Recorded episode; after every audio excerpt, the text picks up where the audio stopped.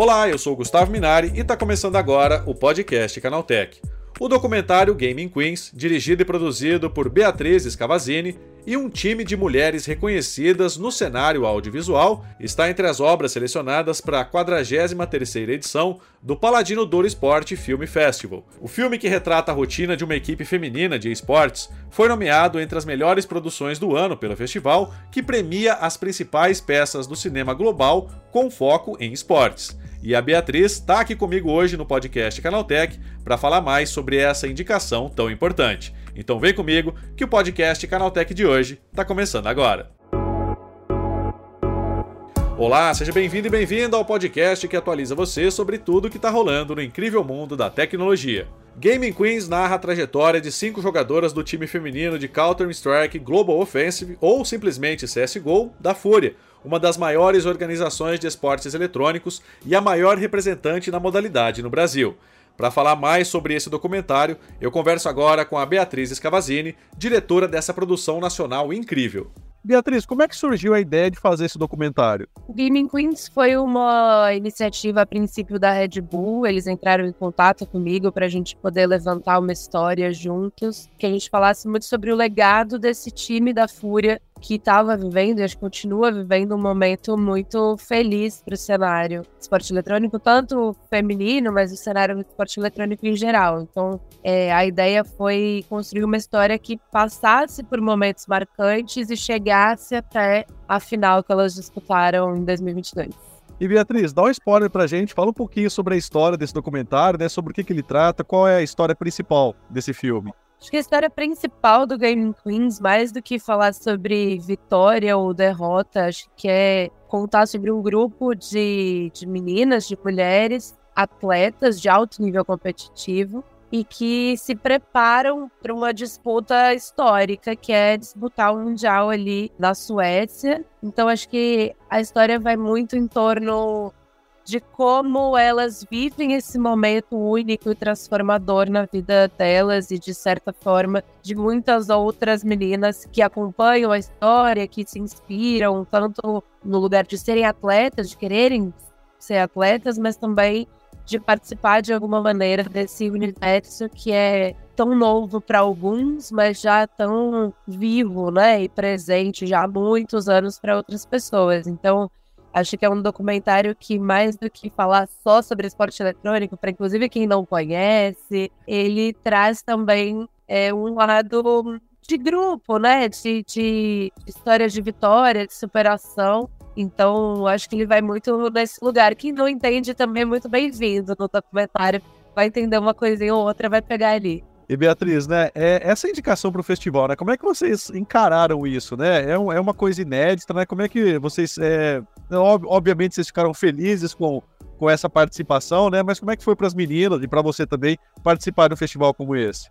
Acho que marca muito todo o processo que a gente viveu durante a construção do filme, além das nossas carreiras pessoais. Assim, acho que foi um filme que foi feito é, por pessoas já muito consolidadas no mercado, acho que tanto na frente das câmeras quanto atrás das câmeras. É, a Lígia Osório, que é a produtora executiva junto comigo, a Martina Sonsen, que é roteirista, enfim, em filmes super premiados, o Ramiro Soares, que é o montador também.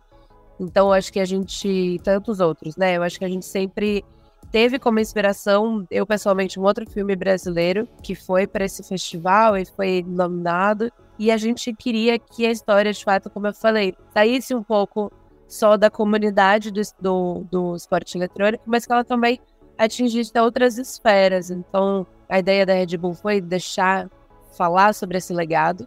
Então, que bom que ele chega no festival que está na 43 edição, então é um festival bem consolidado, com filmes maravilhosos do mundo inteiro, então é muito legal mesmo poder ver o Gaming Queens ali no Paladino Douro e ele acho que marca esse, essa construção desse legado delas.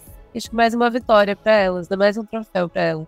Não, com certeza, né? Fala um pouquinho pra gente também da premiação, né? Onde vai ser, quando vai ser, todo mundo vai estar por lá, como é que vocês se organizaram aí? Pois é, eu, eu tenho essa, essa tarefa de ser representante, então é, eu vou representando a equipe toda do filme, e vai acontecer na Sicília, é, no Agrigento, que é uma, uma região super é, histórica de ruínas, enfim, uma região muito bonita, já em novembro. Então, dia 25 de novembro, a cerimônia de premiação. É, agora, além de ser selecionado, a gente estava, né, novidades, enfim, é, além de ser selecionado, a gente estava na seleção oficial. Ontem, ontem, saiu que a gente está como um dos indicados. Então, é, as chances vão aumentando, são degraus que a gente vai subindo ali dentro desse universo de festivais. Então, é, as meninas logo depois poucas semanas depois vão estar em Valência jogando o Mundial de novo, agora dessa vez é, no CS2, então também vai ser um momento bem importante para elas. Quem sabe a gente faz um encontro de troféus dessa vez.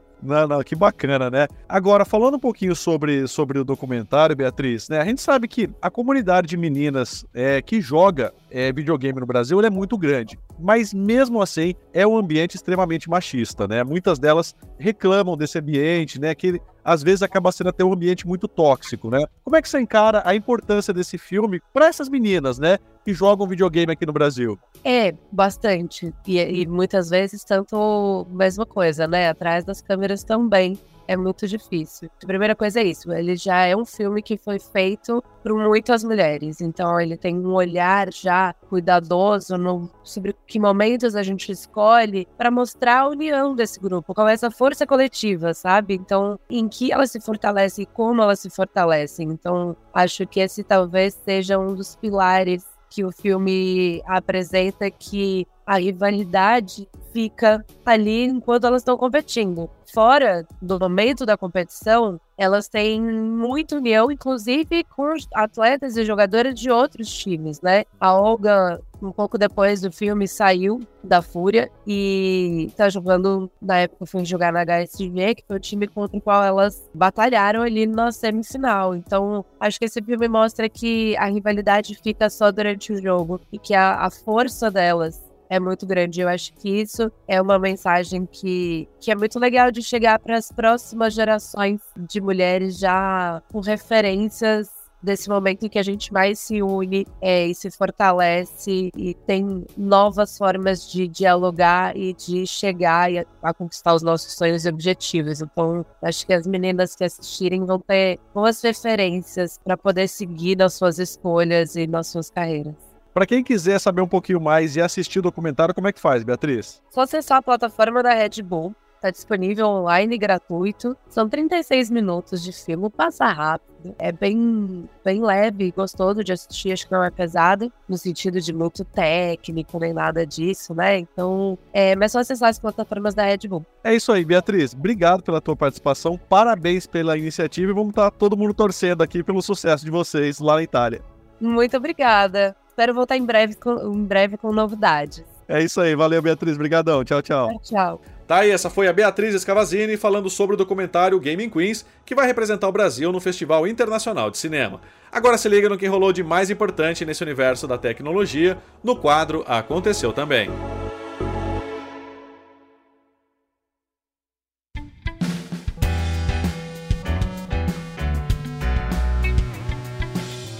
Chegou a hora de ficar antenado nos principais assuntos do dia para quem curte inovação e tecnologia.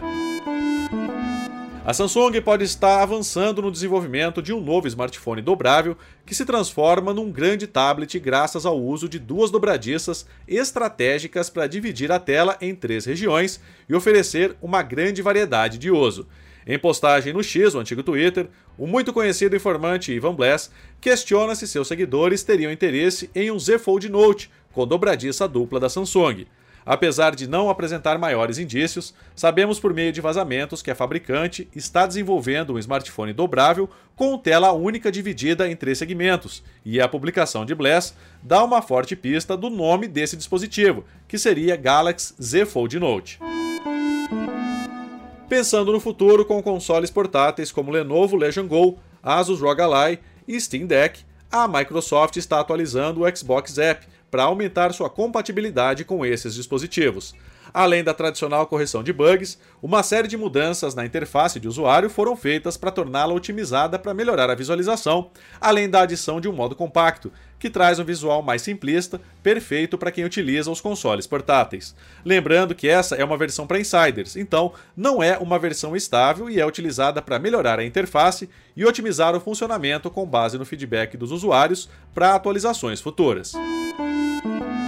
Novos relatórios divulgados pela agência de análise de mercado Canales mostram como foi a parcela de cada empresa no que diz respeito à venda de smartphones no terceiro trimestre de 2023, entre os meses de julho e setembro.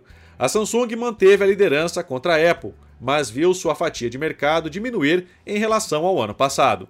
Segundo os dados mais recentes, cerca de um em cada cinco, ou 20% dos celulares vendidos no planeta, foram da Samsung durante o terceiro trimestre. Para efeito de comparação, na mesma época de 2022, essa proporção era de 22%. Em um novo artigo publicado recentemente, o Google, empresa sob o guarda-chuva da Alphabet, demonstrou uma tecnologia experimental capaz de monitorar a frequência cardíaca de uma pessoa a partir de qualquer fone de ouvido com cancelamento de ruído no mercado. Funcionando em todos os intraoculares com essa função, não é necessário nenhum sensor de monitoramento adicional para verificar tanto a taxa de batimentos quanto sua variabilidade. Segundo cientistas do Google, a ideia surgiu quando notaram que o volume dos canais auditivos varia levemente com as mudanças geradas pela deformação dos vasos sanguíneos. O Windows 11 finalmente ganhou o esperado suporte nativo para arquivos RAR, 7Z e TAR-GZ, entre outros formatos de compressão a versão prévia do sistema operacional, que pode ser instalada como uma atualização opcional pelo Windows Update, libera o recurso anunciado há meses pela Microsoft. A novidade permite a abertura de arquivos compactados diretamente pelo explorador de arquivos do Windows 11, sem a necessidade de utilizar aplicativos de descompressão. Tá aí, com essas notícias, o nosso podcast Canaltech de hoje vai chegando ao fim.